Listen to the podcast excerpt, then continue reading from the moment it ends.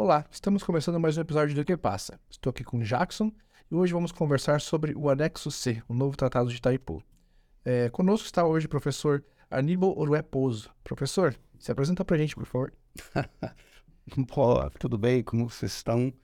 E, agradeço a primeira o convite para falar, dialogar sobre essa questão tão importante para para o Paraguai. Eu sou paraguaio, né? então eh, eu me sinto bem, bem à vontade de falar sobre Itaipu, mas também acho que para o Brasil, muitas vezes os brasileiros acham que Itaipu não é importante. Saindo de, do Paraná não é importante, mas é, até para o Nordeste é importante Itaipu hoje, né?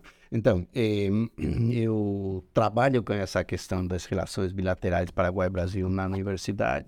Eu estou coordenando curso de pós-graduação e especialização em, relação, em integração Paraguai-Brasil e também dou aulas sobre fundamentos da América Latina, eh, políticas culturais na América Latina e economia da cultura. Quer dizer, todas essas questões que de alguma coisa estão presentes nessas relações Paraguai-Brasil. Acho que é é isso que é interessante, e estamos na fronteira, né? É que Paraguai e Brasil, você não sabe. Se de repente lá é espanhol, você fala português, mas de repente você também escuta um guarani por aí saindo, e hoje a Unila também o creole e outras coisas assim, toda essa grande diversidade que é a América Latina, né? Perfeito. Professor, se quiser responder tudo em espanhol também, fique bem à vontade. É. Vamos usar o nosso bilinguismo. Ah, tá bom. Professor, para a gente começar então estabelecendo um, um marco aí comum, é, explica para a gente o que é o Tratado de Itaipu. Bom, o Tratado de Itaipu, eu acho que é uma a culminação de vários processos que já vêm de, nessa, nessa integração entre Paraguai e Brasil, desde o Kubitschek, a assinatura do convênio para a, a ponte da amizade que nós temos hoje. Mesmo antes de pensar essa, essa primeira ponte, já foi pensar também uma segunda ponte, quer dizer, uma, um apoio do Brasil para algumas usinas hidrelétricas no Paraguai, caso da Caraí, que está aqui na frente também, né, do lado da Ipu. Quer dizer, é, eu acho que o Trato Itaipu é a culminação de um processo de acercamento de Paraguai e Brasil. Então, o Tratado de Itaipu é assinado em abril, 26 de abril de 1973, em Brasília. E, obviamente, os dois países em ditaduras eh, e com processos muito densos em termos sociais, societários, né? É, e aí, esse tratado de Itaipu é um tratado, ou um acordo entre ambos países para uso eh, conjunto da energia do rio Paraná, que se transformada em energia cinética para a produção de energia elétrica. É basicamente isso, um, um tratado para a produção de energia elétrica entre os dois países. Então, ambos países, Brasil e Paraguai, são donos de 50% do empreendimento. Isso está estabelecido no tratado, eh, que tem três partes. Esse tratado para uma primeira parte é a parte de organização do convênio em si, a segunda parte é a parte administrativa e a terceira parte eh, que é a parte financeira, que é o que vai ser negociado agora em 2023 nestas grandes negociações que se estão acercando.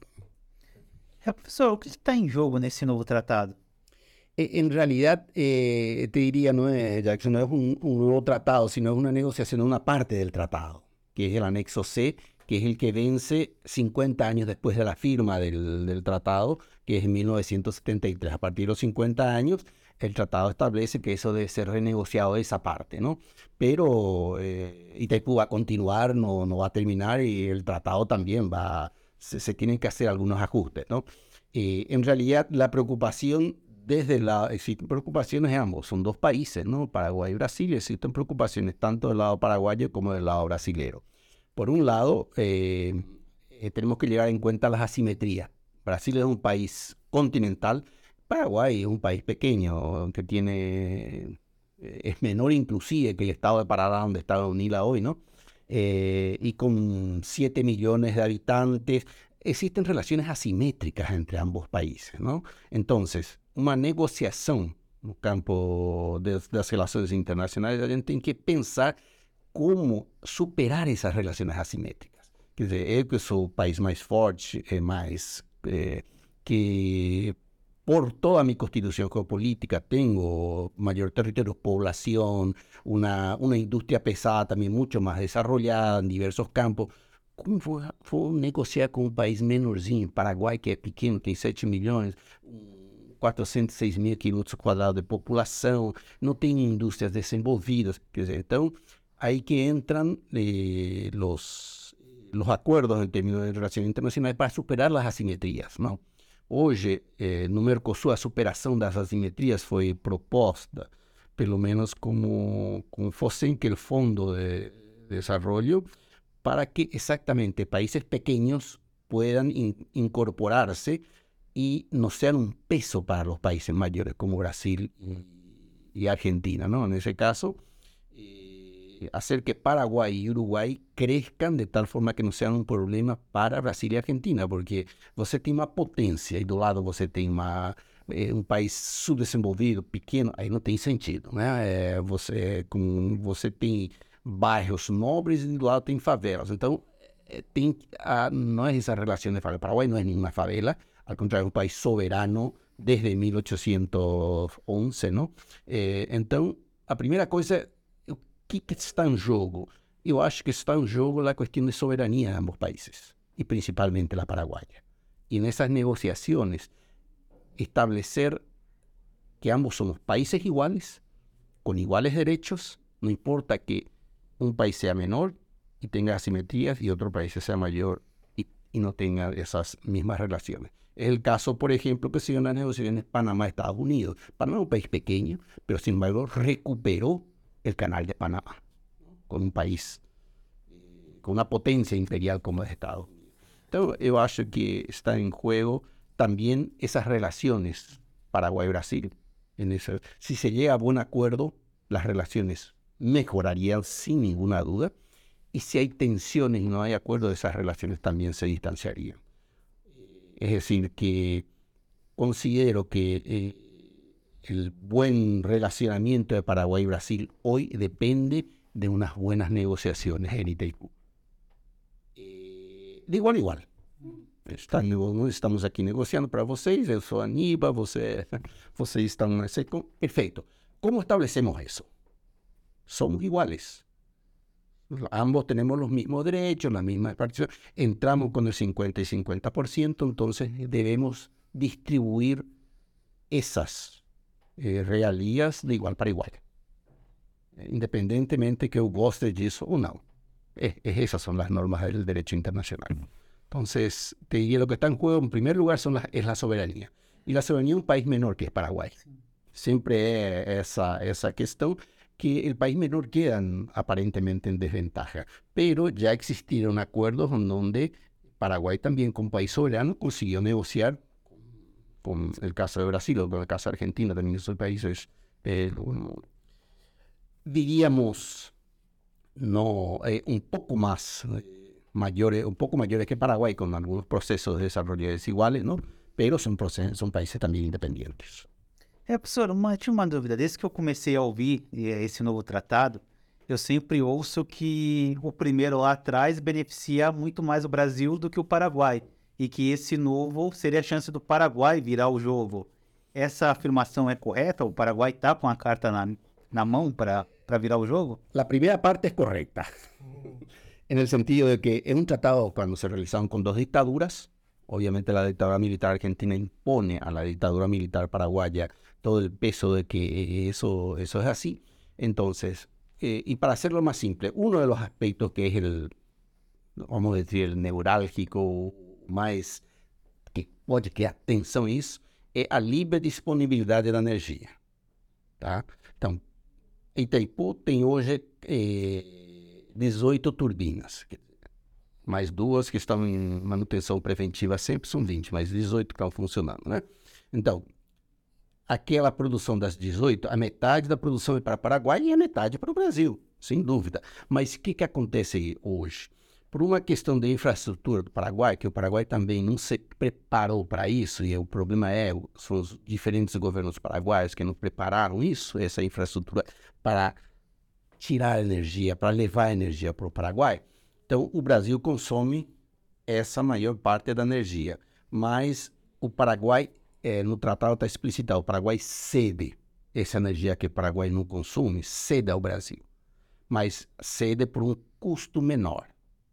Quer dizer, se o preço do mercado hoje está em 220 a 230 kWh, o Paraguai está cedendo hoje Um, era inicialmente 22, depois foi para 44. Né? Então, veja bem as diferenças em termos de mercado. Essa diferença dá mais ou menos 2 a 3 mil milhões de dólares por ano. Então, aí nós já vemos uma assimetria nessas relações. E são questões financeiras. Isso que tem que ser discutido novamente na negociação do anexo C 2023. Vamos discutir de igual para igual. Quer dizer, tudo bem, é, Brasil vai pagar esse preço de mercado ou vai pagar um preço eh, que acuerdan, tanto Paraguay y Brasil acuerdan, va a ser precio de mercado, va a ser un precio menor, pero no, no puede ser muy diferente a lo que se, o sea, tiene que ser muy diferente a lo que se paga hoy, porque esa es una simetría gritante. Es, imposible que, que, el precio de mercado de venta de esa energía que Brasil está pagando cuando necesita esa energía, está pagando en la Argentina, porque Brasil importa también un poco de energía cuando necesita de Argentina y de Uruguay, esté pagando el precio de mercado. Pero a Paraguay no, paga el precio de mercado por esas cuestiones del tratado. Y son acuerdos que se hicieron en 1973. Então, isso tem que ser discutido. E a gente tem que sentar na mesa de igual Paraguai e ver, olha, o que está acontecendo? Isso está bem, isso está mal, então vamos tentar corrigir, sempre no plano do diálogo e dos processos de integração. Não? Quanto mais amplios são esses diálogos e esses processos de integração, essa negociação também pode chegar a bom porto. Acho que não tem só uma questão. Porque, e nas questões, se a relação é só bilateral, não é mais multilateral, as relações ficam muitas vezes, não necessariamente, mas muitas vezes podem ficar nessa, nessa questão de no respeito das assimetrias, nessa bilateralidade. Então, quando a negociação é multilateral, então reconhecemos que estamos muitos iguais. E nessa negociação, então, podemos ver. Quer dizer, aí está eh, propuesta ya esa negociación en términos de Mercosur para la región, cómo es integrar a la región con, eh, a través de diferentes proyectos de integración energética, etc. O sea, esas son las, pero básicamente una de las grandes asimetrías del Tratado de Itaipú hoy es la libre disponibilidad de energía. Paraguay no tiene esa, esa libre disponibilidad de energía. Paraguay no puede vender esa energía para no mercado para quem quer pagar mais. Quer dizer, o caso do Chile quer pagar mais, o Paraguai não pode fazer isso. Tem a obrigação, pelo menos até o ano que vem, para ver a venda para o Brasil. Não é nem a venda, é uma, ele cede aquela energia que não usa, das, das 18 turbinas Paraguai, usa mais ou menos 4. Então as outras cede para o Brasil, por um custo mesmo, menor. Então, esse custo foi ajustado no acordo Lula-Lula de 2009, um dos 31 pontos, né, foi ajustado, mas isso tem perdas históricas. Vezes 84, que começou o funcionamento na primeira turbina, que tem essas eh, esses desniveles termos de, de, pago, ¿no?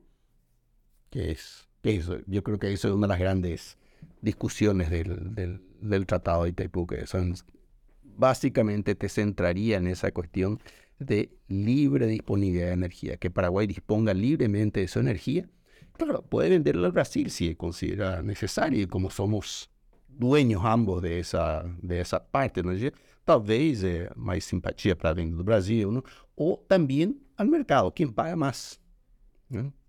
Mas pensando também, não só nesses termos, é, que a usina é um, a hidroelétrica é uma, é uma, uma construção que deve beneficiar os pueblos de ambos países. Quer dizer, não é se eu vou vender mais para ele, então eu vou, vou ganhar mais. Não, não. Como beneficia a los pueblos, a los paraguayos a los brasileños, y a los brasileños eh, al común que paga la cuenta todos los meses, ¿no? Aqui a pessoa é tipo nós, recebe um salário no final do mês, sobe energia não, ou não. É, vai descer, vai abaixar isso ou não. Como isso nos vai relacionar, nos afeta a nós? Não necessariamente as grandes indústrias, não? que isso também foi outra una otra grande discusión, ¿eh? porque durante todo ese tiempo Itaipú realmente alimentó a la gran industria paulista. ¿no? Todas las líneas de transmisión iban, iban, iban directamente para São Paulo. Entonces, eh, la gran industria paulista que fue alimentada con eso y fue beneficiada. Então, é, daí mudaria um pouco essa questão também da, na discussão, como esta usina y esta hidroeléctrica beneficiaría, beneficiaría los pueblos, no solamente a los gobiernos ou a las élites paraguaias e brasileiras. Né? E de que forma que a gente é, consegue ter acesso como população aos caminhos que estão sendo construídos sobre essa negociação? Né? A gente teve um evento, tem a, nossa linha de, de pesquisa né, que você e outros professores estão conduzindo aqui, mas confesso que foi a primeira vez que eu vi uma discussão fora de Itaipu sobre esse tema. Há outros caminhos que a gente consiga é, saber que será estão sendo construídos? Sim, é, eu acho que a negociação de Itaipu, por isso que eu acho que tanto para o Brasil quanto para, para o Paraguai são importantes e fundamentais, mais para o Paraguai que é um país menor, e você vê no acordo de 2009, eh, esse, essa, esse dinheiro que o Brasil paga pelo não uso da energia no Paraguai estava mais ou menos 120 milhões de dólares por ano. Nesse acordo de 2009 subiu para 360, eh, três vezes mais. Com isso já implica no Paraguai, isso possibilitou no Paraguai investimentos, inversões na área educativa, a criação de uma agência eh, de fomento a la investigación, apoyos a cursos de posgrado, maestría y doctorado en Paraguay, apoyo a los investigadores paraguayos, quer dizer, é só, só isso já possibilitou que o dinheiro seja possível, seja bem usado ou num, num benefício do povo paraguaio. Imagina se isso seriam quase 3 mil milhões de dólares por ano como poderia, poderia ser usado. Então, quando você pergunta essas questões, eh, eu creio que podíamos pensar um pouco como sacar essa discussão solamente da parte técnica, que solamente os técnicos de Itaipu podem indicar, nos podem orientar, nos podem dizer-nos que é o que tem que fazer e levar um pouco uma discussão em toda a sociedade brasileira, a toda a sociedade brasileira e a toda a sociedade paraguaia, porque essas são questões que nos afectan a todos, nos afectan.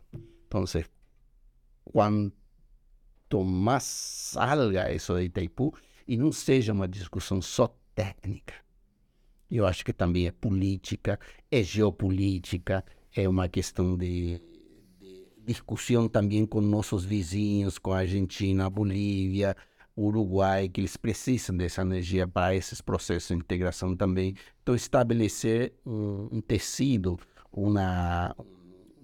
un tejido tipo una malla de, de, una tela de araña que esa energía se distribuya a todos los países cuando necesitan y que sean, que sean realmente palancas para impulsar el desarrollo na região. É, professor, trazendo aqui para a região, né, um dos assuntos que a gente fala bastante é sobre os royalties, né? E eu queria saber primeiro o que, que é os royalties e se com esse novo, esse novo acordo, as cidades elas podem perder esse valor, ou se o valor continua mantém o mesmo ou não? Yeah. Eh, los royalties inicialmente foram pensados como compensação a la pérdida daquelas pessoas que estavam na, na região, inicialmente. Pessoas que moravam lá. Mas também não é só eles, municípios que foram afetados por isso, se transformaram, tanto no Brasil como no Paraguai. Então, é uma compensação pela, vamos falar, a intrusão dessa forma de desse modelo de desenvolvimento no território. Então, Itaipu pensou isso e começou a pagar royalties a, a, aos municípios, né? É, no caso do Brasil, uma forma, no caso do Paraguai, é, é uma forma muito semelhante, mas é mais ampla em termos dos municípios que são afetados, né? Então, quando, o, que, que, a, o que, que vai acontecer em 2023? Em 2023, a dívida de Itaipu estaria paga. Então, qual seria o ingresso de, da, da usina? É, a venda de energia, a 50% que o Brasil compraria e os 50% que o Paraguai compraria. Então, isso gera o dinheiro. Então, e isso também tem pensar que o Itaipu não é uma empresa comercial, é uma empresa que deve e, e foi pensado também para o desenvolvimento e integração de ambos os países. Então, é, como empresa, vamos, uma empresa pública que não necessariamente deve generar lucro ou ganância, sino isso deve ser distribuído em, la, em, em las personas, en la población nuevamente, ¿no? Entonces pensar que esas, ese proceso de royalty pueden ser redireccionados y rediscutidos en función de los nuevos ingresos que la empresa va a tener cuando deje de pagar su deuda y cuando todo eso sea limpio. Eh, que dice, eh, esa, esa energía 50% pague Paraguay, 50% pague Brasil a un precio justo. Que eh, ese precio justo ya fue establecido en el acta de Foz de Iguazú de 1966. Só que Itaipu ignorou isso. O Tratado de Itaipu ignora isso, ignora o preço justo da energia que já foi estabelecido e assinado pelos, pelos governos. Em 1966, que é a, a inauguração da, eh, também da ponte e, e alguns, algumas tensões que existiam pela, pela ocupação do Porto Renato, Porto Brasileira, etc. Então, se, se, hizo un, un acuerdo nuevamente se pacificó eso y se firmó un acta, el acta de Foz de Iguazú, en el cual se establecía el precio justo. El precio justo por el de, del uso de, de, toda, de todo uso de la, de la energía del río Paraná, ¿no? Eh, que no se contempla en el tratado. Entonces, también existe existe una serie de ajustes que yo creo que eh, ambos gobiernos deben pensar, de tal forma que esa, ese uso de los royalties que sin duda terminan y deben ser transformados para otra forma de pensar. La empresa tiene que tener otra forma, no sé cómo está pensando hoy, pero sí podríamos pensar en, en, en eventuales procesos de apoyo al desarrollo local del território local, sem dúvida. Professor, e pensando aqui na realidade brasileira, eu queria ouvir o senhor sobre é, a realidade paraguaia também. Né? Sempre quando a gente discute essa questão dos royalties, né, e essa rediscussão do anexo C, é, se fala dos municípios lindeiros aqui da região oeste, que são muito dependentes desse valor dos royalties, né? Então, muitos municípios até têm dificuldade de se preparar e se ver é, sem esse valor sendo aportado ali todo ano, né? Aqui no, no, nosso país. No Paraguai, como é que é essa situação, professor? Ya, el, eh, los royalties por ley en Paraguay tienen que ser aplicados a, no pueden ser para pago de mano de obra, o sea, para pago de salario, no, tienen que ser aplicados tienen que ser inversiones. Muchas veces eso también los municipios ignoran y hacen una, para cubrir realmente presupuestos municipales, ¿no? Eh, y básicamente en gran, en gran medida también presupuesto con, con pago de funcionarios, ¿no? Lo cual no está, por lo menos la ley en Paraguay no lo reglamenta así, tiene que ser inversiones eh, en infraestructura, salud, educación, etcétera, ¿no? Ahora, eso está distribuido en Paraguay de tal manera que existen en términos población algunos beneficios que son más beneficiados y otros menos beneficiados. ¿no? Aquellos que están más próximos también a la, a la, a la represa, al área de inundación, utilización del territorio, utilización del territorio también son más beneficiados que aquellos que están más eh, alejados. ¿verdad? Pero sí, eh, es de alguna manera, eh, yo creo que, y la sociedad paraguaya debe también repensar esas formas de, obtención de, de, dinero de Itaipú de tal forma que el dinero de Itaipú sirva no solamente para esos beneficios, para beneficio de esos municipios, sino para todo el país, como de alguna manera fue pensado en algún momento que Itaipú sea una palanca para el desarrollo nacional.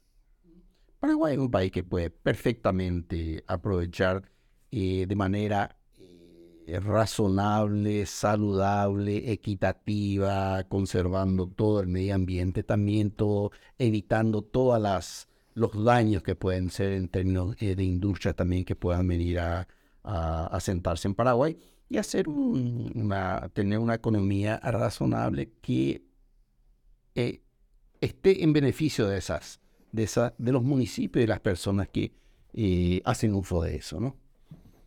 É, professor, e esse novo acordo pode aumentar a energia tanto para o Brasil quanto para o Paraguai, para o consumidor? O preço de energia, me decía. Ah, o preço de energia. Não. Eh, pagando todas las deudas, el, obviamente el, el, el, costo de la energía baja. ¿No? Porque si existen deudas, entonces eso está incluido como dentro del, dentro del costo de, producción de energía, ¿no? El pago la deuda también. Entonces, esa es una alícuota que se le suma al precio, al costo de producción de la energía, ¿no? Si esa deuda no existe, se paga, lógicamente eso cae. Entonces, el costo de energía también va a caer.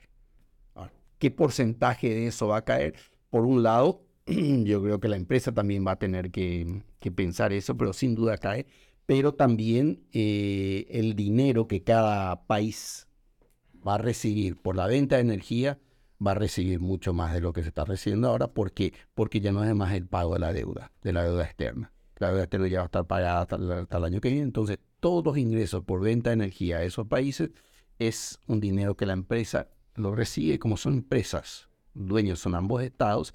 En Brasil es Electrobras, que es el estado brasileño, parte por lo menos de ser privatizada, ¿no? Y en Paraguay es ANDE, que es una empresa totalmente pública y que va a decidir el mejor uso de eso, ¿verdad? Pero sí, eh, son partes que tienen que ser eh, en, el, en, ese acuerdo, tienen que ser repensadas en la negociación, sin duda. ¿no? Professor, então, com a previsão do pagamento da dívida já no ano que vem, né, o que, que seria interessante realizar com esse dinheiro? É, que, onde a etapa poderia aplicar esse dinheiro que vai sobrar, sobrar entre aspas, né? Uh, el buen uso de, la, de ese dinero yo creo que está orientada al, al desarrollo y ahí vemos las asimetrías nuevamente de los países, ¿no? ¿Cuál sería para Paraguay un mejor uso de ese, de ese dinero? Obviamente apoyo a, al desarrollo. Ahí pensamos también qué desarrollo queremos o qué desarrollo quieren los paraguayos para esa, para esa forma de, de uso eh, para ese dinero que reciben por, por beneficio, por la venta de energía en Itaipú. ¿no? Y ahí está la gran discusión. Eh, puedo decir, vamos a tener un desarrollo limpio, vamos a tener un desarrollo centrado eh, en la producción agroecológica, centrada en las familias, o vamos a tener una producción industrial que de alguna manera también cuide el medio ambiente. Todo eso está en, discusión. Pero básicamente esas, esos proyectos de desarrollo también afectan, también tienen que estar siendo discutidos en Brasil, sin duda alguna. Ahora, ¿cuál es el modelo de desarrollo también que Brasil quiere? ¿O cuál es el modelo de desarrollo que el Estado de Paraná necesita o quiere o implementa? Esas son las grandes discusiones eh, que de alguna forma deben estar presentes a partir de esos procesos de negociación. Eh, yo diría algo como, de alguna forma, eh, provengo toda esa experiencia paraguaya, y diría eh, que Itaipú debería eh, invertir esos, em, eh, ese dinero, en primer lugar, en toda la infraestructura. Hoy no tenemos, Paraguay no tiene los recursos o no tiene la infraestructura para sacar energía, llevar la energía producida en Itaipú a diferentes regiones del, país. Tienen una sola línea de transmisión que une Hernandarias a eh, Villa que está en Puerto, está frente a Asunción, y tenemos que tener un anillo que circunvale eso, que una eh, Itaipú con Yacinetá, que es la, otra usina que tiene con, Argentina, y Yacinetá nuevamente una línea que está en construcción para eh, Asunción, y ahí tendría un anillo. Nuevamente, internamente una malla que posibilite la distribución a todas las todas las, las casas en Paraguay. Todas, todas ellas que tengan energía y que posibiliten el uso racional de esa energía. Yo creo que esa es la misma cosa que para Brasil, eh, que la energía. Gran parte de la energía eléctrica en Brasil llega a toda la, a toda la parte de la población. En Paraguay por lo menos estaba, aún, inclusive con la electrificación rural, que es un solo hilo, ¿no? Eh, llegaba eh, al 94, 95% de la población. Pero también esa, y esa energía es limpia, esa energía es sustentable, etc. Eso también puede ser una palanca mayor todavía para desarrollar el país. É, professor, o Brasil está preparado para esse cenário de, uma, de um livre comércio de energia ou ele ou ele está tentando de alguma forma impedir que esse novo acordo acabe fazendo com que o Paraguai tenha esse livre comércio? Ele interessa para o Brasil isso ou não? Yo creo que Brasil está preparado para eso. O sea, tiene la infraestructura, el mercado brasileño, porque ya funciona el mercado, del mercado brasileño ya funcionan empresas privadas que hacen esas, compran energía y vuelven a vender, ¿no? Yo creo que es una, más, una cuestión de decisión política del país, ¿no? Eh, en el sentido de que mi vecino o mi socio en este emprendimiento pueda disponer de energía y yo conscientemente lo asuma, que esa energía le possa expor y vender para quien él ache que es mejor. Agora, eu vou, eu vou pensar que é melhor que ele me venda, sem dúvida. Porque aí eu vou investir, fazer esse investimento também para a infraestrutura do Brasil, mas também eu não posso ficar magoado ah, se ele não vende, não me vende. Ele tem outro, eh, um outro comprador que paga mais do que eu vou pagar. No mercado, porque o mercado, nesse mercado livre de energia, então aí são os custos. Pero por eso que insisto, me parece que los procesos de integración son fundamentales, porque no podemos desarrollar eh, base a un egoísmo o en base, no, ele vai, ele está comprando por mais, eu vou vender para ele, quem vai me pagar mais, porque la producción de energía de Itaipu debe posibilitar un, una integración y un desarrollo de todos los pueblos. Y cuando digo todos los pueblos, no solamente Paraguay y Brasil, la región, porque la región está en esa, en esa, en esa situación, ¿no? Si, y hoy, y hoy tenemos esa, ese, escenario, ¿no? Brasil compra en algún momento energía argentina, compra en otro momento energía eh, de Uruguay. Entonces, ¿por qué no establecemos en esos procesos de renegociación acuerdos entre, entre los países que vamos a integrar eh, energéticamente, vamos a integrar energéticamente y vamos a establecer de común acuerdo entre todos cómo, cuando hay crisis de energía en Argentina, en el sur de Argentina, cómo si Itaipú puede de alguna manera apoyar esa, ese desabastecimiento, o hay crisis de energía en el norte, en el nordeste brasileño, Itaipú puede. Todo eso es discutir. Yo creo que tenemos que discutir pensando también en, ese, en esas, en superar las asimetrías. ¿no? Profesor, nesse cenário é, dessa livre disponibilidade, né? Então, como isso pode impactar o Brasil caso o Paraguai decida vender energia para outros países? O Brasil se está preparando para esse, esse cenário, não? Estás construyendo una serie de hidroeléctricas grandes, como la de Belo Monte y otras que dieron problemas, pero están, están construyendo. Eh, Brasil no va a tener problemas eh, hoy está comprando un poco más, de 50, eh, más del 50% de la energía, o sea, está eh, trayendo más del 50% de la energía que produce Itaipú, ¿verdad? Em, evidentemente, si eso pensamos que, bueno, desde el 2003 para adelante, 50% va a Paraguay, el 50% va al, Brasil. Eso Brasil se va a resentir sin duda. Va a haber algún tipo de de disminución de esa energía que normalmente está recibiendo por parte de Itaipú para Brasil. Ahora, esa es la negociación que tenemos que establecer en el 2023. De tal forma que yo no sea perjudicado, pero que tampoco Paraguay sea perjudicado. Eh, pensamos esos escenarios eh, y pensamos más en escenarios de integración. Por eso me parece que los procesos de integración son fundamentales en esa, porque es eso lo que orienta eh, todos estos tratados, estas conversaciones. ¿no? Podemos disponer, o las negociaciones pueden ser tensas y cada uno por su lado lleva energía, un beneficio para cada uno por su lado, que tampoco eso eh, implica una, una, integración dentro de que es lo que, lo que deseamos. ¿no? Entonces, si las negociaciones llegan a buen acuerdo, tienen que favorecer y posibilitar exactamente que esa situación no, no suceda. Que ni Brasil sea perjudicado, ni mucho menos Paraguay sea perjudicado, sino ambos países puedan tener y decidir soberanamente, y en el caso más de Paraguay, decidir soberanamente qué hacer con su energía. Hoy Paraguay no puede decidir soberanamente qué hacer con su energía, no puede. ¿Por qué? Porque hay un tratado que lo limita. Entonces, vamos a abrir esa posibilidad. Paraguay decía soberanamente a quién vender o a quién no vender con energía sin tener miedo, sin tener miedo. Porque yo creo que llegando a buenos acuerdos y esos, pensando en ese proceso de integración, podemos, podemos resolver eso.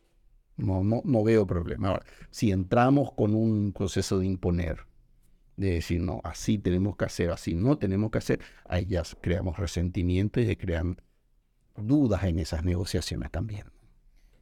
É, professor, e quais são os impactos dessa negociação no Tratado das Relações Brasil e Paraguai? Pode haver um racha caso um ou outro não concorde com Totalmente, a, não? totalmente. É possível isso? É, é, son escenarios posibles. Ojalá que no se produzca eso. Perdón. Mas está caminhando para isso ou não?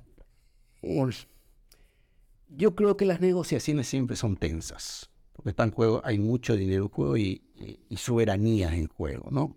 Eh, entonces, eh, en la medida de lo posible, tenemos que buscar esas negociaciones y tanto el lado paraguayo como el lado brasileño tienen que ser lo suficientemente hábiles y contemplar también a las otras partes, porque toda negociación es contemplar a la otra parte también, ¿no? De tal forma que esa tensión no se llegue. ¿Podemos llegar a eso? Claro que sí, se puede llegar a eso. Pero se puede llegar a eso, yo creo que es un escenario eh, en el cual no necesariamente se llega a eso por, eh, porque ambos gobiernos no están de acuerdo, por imposición de un gobierno sobre otro. Se puede llegar a eso. Se puede llegar a acuerdos que no resulten beneficiosos para el pueblo paraguayo o solamente para Brasil. Brasil, porque Brasil es el país que el mayor país en América Latina, obviamente, en términos de población, Producto Interno Bruto, todo eso que tiene control. Entonces, las negociaciones, Brasil puede imponer negociaciones, para, puede imponer a una determinada matriz de renegociación de Paraguay y el gobierno paraguayo puede aceptar. Pero eso no implica, eso, eso no implica de eh, resolver la cuestión, eso puede crear más tensión. Eso puede crear tensión, que es hasta, hasta este momento lo que tenemos. Las malas negociaciones del gobierno paraguayo llevó una serie de tensiones en, en, Paraguay inclusive en el 2019 con la firma de un acta de, de un acuerdo que en principio no era gran cosa, eh, en principio era para el, la parte, la, la, potencia producida en Itaipú, qué parte queda para Brasil y qué parte queda para Paraguay, una parte de energía eh, sobrante, sobrante, diríamos, ¿no?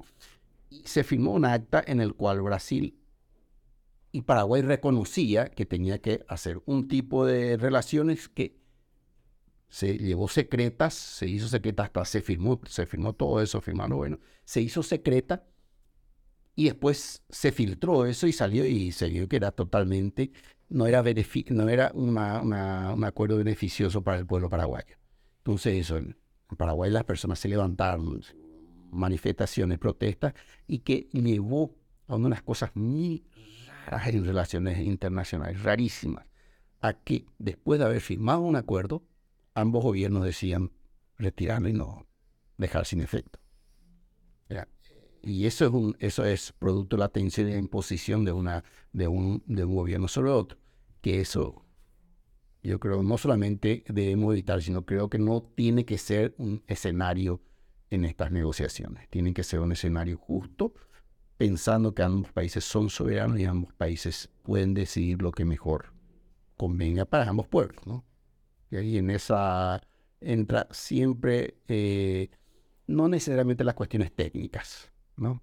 Entran las cuestiones políticas también, de qué pensamos que tiene que, desde Brasil, que se piensa que tiene que ser Paraguay, como es un país pequeño que se puede desarrollar sin que necesariamente continúe de la forma que está y Itaipú puede ser esa palanca para el desarrollo en Paraguay y Brasil también entender que ese es un apoyo que puede darlo a Paraguay.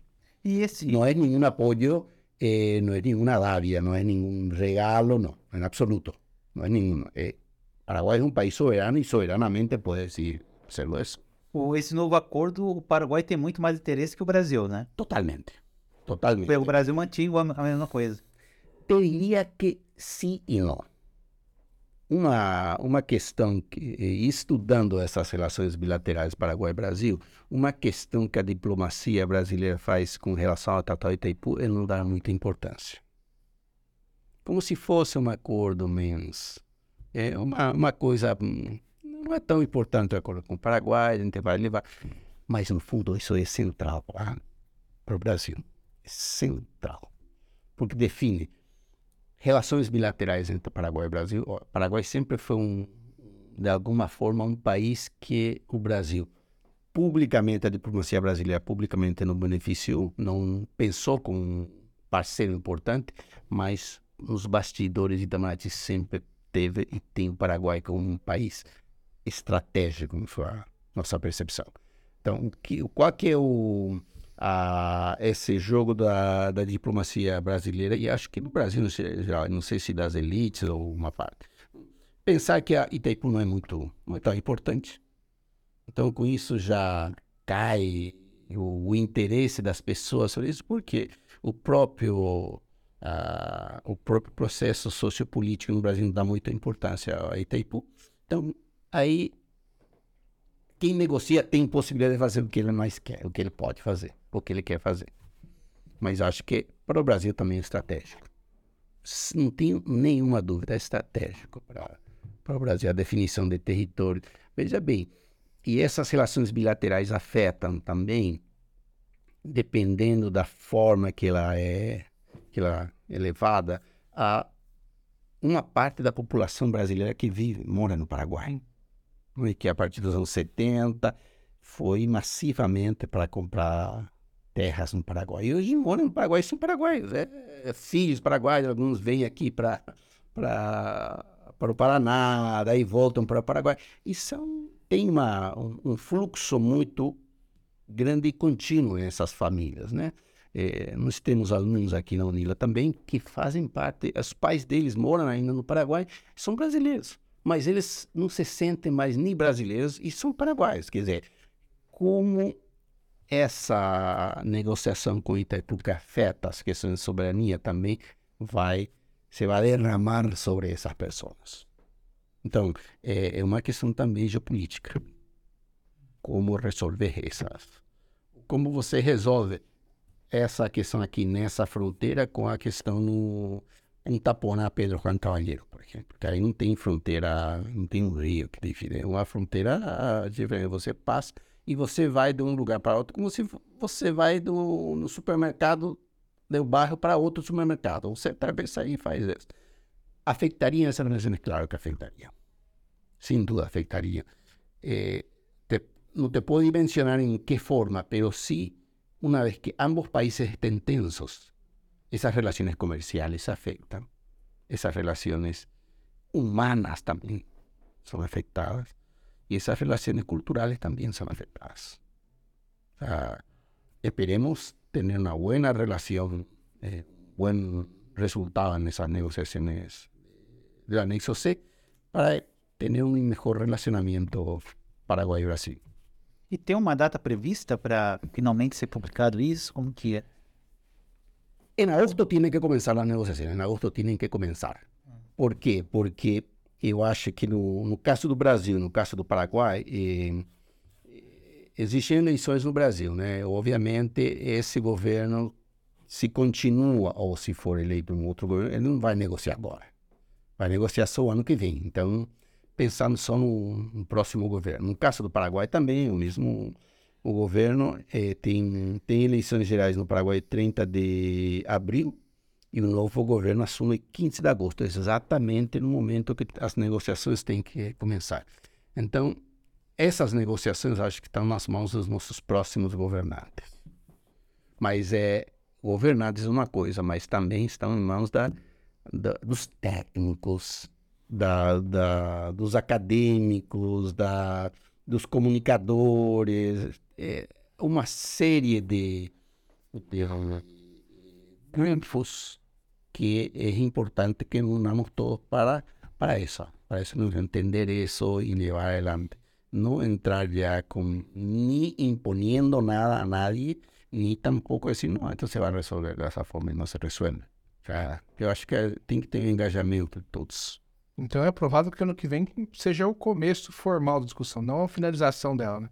Sim, eh, se pensou que eh, tanto Paraguai como Brasil já formaram suas eh, comissões de negociação. No caso do Paraguai, isso foi, foi criada, foi nomeadas pessoas para essa negociação da sociedade civil também, não só da área do governo, né? Mas isso acabou, não se diluiu totalmente. O problema é que, é, no caso do Brasil também, o caso do Paraguai, eles estão levando a um nível de muito segredo. Então, você não sabe se isso já foi negociado. Você não sabe. Então, lo bueno é que não haya sido negociado nada todavía, mas não, sabemos se... E, e eu acho que isso nem as autoridades de Itaipu podem saber, porque quem negocia isso não é, não são os técnicos de Itaipu, é diretamente o governo central. É Itamaraty, o Ministério da Relações Exteriores do Paraguai, no caso do, do Brasil, desculpem, e no caso do Paraguai, o Ministério das Relações Exteriores do Paraguai. Quer dizer, as pessoas de Itaipu estão eh, incluídas nessa, mas não participam, não são, mesmo na negociação com eh, na última negociação de 2009 entre ambos os governos, eh, os técnicos, se bem participaram, mas no segundo plano foi uma negociação política com toda relações, com todo acordo y relaciones internacionales, bilaterales, son llevadas en el plano político, lo que es mejor, lo que interés para todos. Professor, e há outros atores, outros agentes que estão é, interessados nesse acordo, além do Brasil, do Paraguai, das, da instituição do Itaipu? Tem é, entes internacionais que estão observando eu creio que sim. o processo? Sim, eu creio que sim, porque em realidade vamos a ter geração de energia limpa e isso é importante para empresas. de afuera de la, fuera de la región, ¿no? Y instalar un proceso con empresas que usufructúen energía limpia es, muy fundamental, ¿no? Hoy gran parte de las mercancías que van para otros mercados fuera de la región ya tienen que tener de alguna manera un sello de ese proceso productivo que pase por determinados estándares, ¿no? Entonces, yo acho que eh, una buena negociación puede, puede ayudar a la región a desarrollarse. La presencia de industrias de fuera de la región, la, el, estado de, de ánimo inclusive, se llega a una buena, buena, negociación entre todos. Entonces eso nos ayuda a, pensar nuestros propios procesos internos, ¿no? Para desarrollarnos en Brasil, para desarrollar en Argentina, en Paraguay y en los países de la región también, porque es importante toda esta zona que está frontera con Brasil y Paraguay, de la Argentina, la zona de Bolivia también es importante, cómo pensar en ese proceso de desarrollo. En fin, eh, lo que veo que Itaipú es estratégico para Paraguay, estratégico para Brasil, mas também é estratégico para os países da região. É, professor, você estava, nós estamos num período eleitoral e a gente viu no Brasil pouco se falar sobre o tratado né, entre os candidatos. No Paraguai, esse cenário seria diferente? Numa, totalmente, totalmente. Numa campanha presidencial? Totalmente. A campanha eh, presidencial em Paraguai inclui necessariamente o que fazer com Itaipu.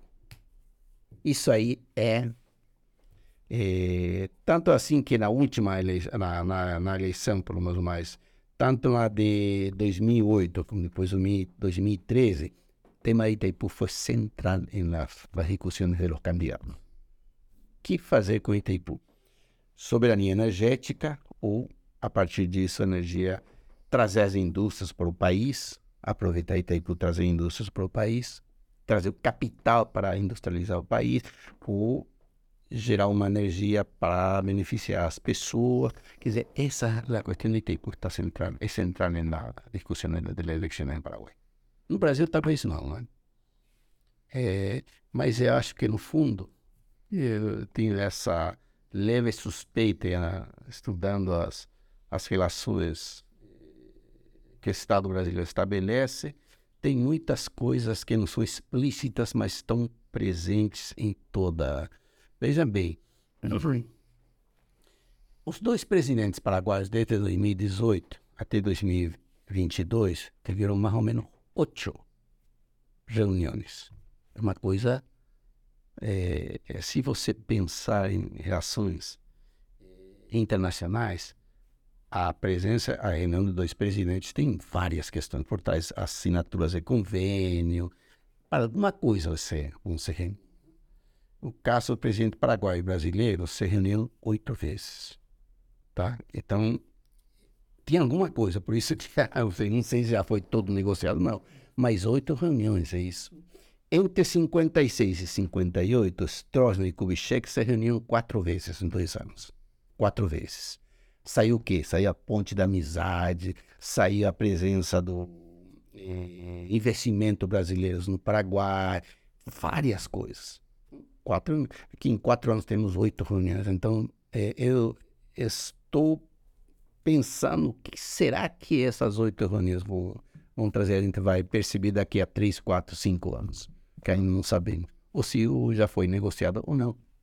Essas questões, né? Então, são, são simples por um lado, mas também são complicadas. É, sério. Eu creio que temos que ter bom porque temos que formar a, a, os nossos estudantes também, tanto na UNILA, que é a intenção também isso, né? Levar essa discussão para todas, para toda a sociedade, para Foz do Iguaçu também, para Paraná, de tal forma que isso eh, que as pessoas sepan que é o que está por trás de Itaipu. Quando se negocia Itaipu, o que, que se está negociando nessas? Que pode ser o custo financeiro só, é um aspecto. Mas também, como falei, tem relações bilaterais. Então, tem famílias brasileiras morando no Paraguai que podem ser afetadas por essa buena ou mala negociação. Claro que sim, há relações todavia que hay que acertar, hay que eh, organizar eso, hay que organizar la tenencia de tierra de esos propietarios brasileños en Paraguay, cómo dar un, una estabilidad o no a ellos, ¿no? Y eso de, vai depender também dessa tipo de negociação.